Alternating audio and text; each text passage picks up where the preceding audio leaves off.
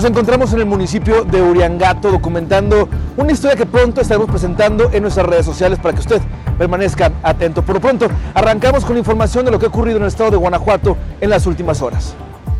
En el entronque de la comunidad de Ruiz Cortines del municipio de Acámbaro fue encontrado un cadáver alrededor de las 2.30 de la tarde. El hallazgo fue reportado por vecinos al 911. Autoridades locales se dirigieron al sitio sobre la carretera que conecta a Las Jícamas y San Pablo. Trascendió que el cuerpo presentaba heridas de bala y lo acompañaba un mensaje de un grupo delincuencial. En León, una persona resultó lesionada tras recibir al menos un impacto por arma de fuego en la colonia Valle del Real. El incidente fue reportado por personas que esperaban el autobús en la esquina del Boulevard Epsilon alrededor de las 14.15 horas, luego de que escucharan al menos ocho detonaciones. El lesionado presentaba una herida de bala en el tobillo y su estado de salud fue reportado como estable. El gobernador Diego Sinue Rodríguez Vallejo afirmó que el estado se mantiene alerta frente al coronavirus, aunque hasta el momento no se ha presentado ningún caso en la entidad.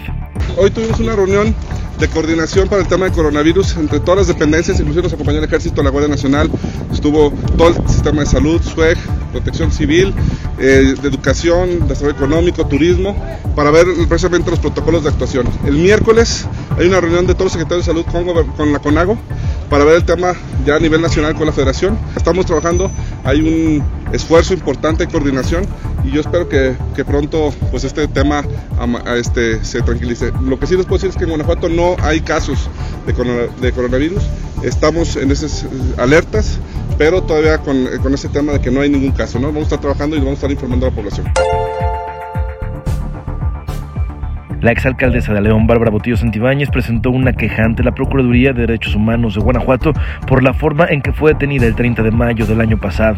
Que a nadie le vuelva a pasar lo que yo he vivido. Creo que si pensamos diferentes y aspiramos a gobernar, aquí nadie tiene escriturado el poder, ningún partido político es dueño y no queremos que Guanajuato siga con un estado totalitario, misógino, cobarde muy valiente con las mujeres, pero muy cobarde con la delincuencia. Que vean que somos muchos los que no estamos de acuerdo cómo se gobierna Guanajuato. La madre de María Guadalupe Barajas Piña refirió que la profesora desaparecida desde el sábado en Salvatierra entabló comunicación con ella la mañana en que fue vista por última vez. Guadalupe realizaba actividades cotidianas, se disponía a comprar el desayuno. Al momento se desconoce el paradero de la profesora de 31 años de edad. Yo había salido a misa con su papá y más tarde salió su esposo con su niña al ensayo de escaramuzas, quedándose ella en casa. De ahí hasta las 10 9 a.m., ella se comunica conmigo y me dice que dónde estoy. Yo le digo que voy caminando por la calle Pípila y ella me dice que también ya va y que no tarda. Su última conexión en WhatsApp fue a las 10.25. A su esposo le llamó más o menos a las 10.30. El gobierno de León tiene en proceso de investigación tres denuncias penales ante la Fiscalía General del Estado por el uso indebido del servicio de gasolina en autos municipales. El tesorero municipal Enrique Sosa reconoció que se ha dado algunos casos. El sistema lo dice. Cuando no lo dice, lo investigamos.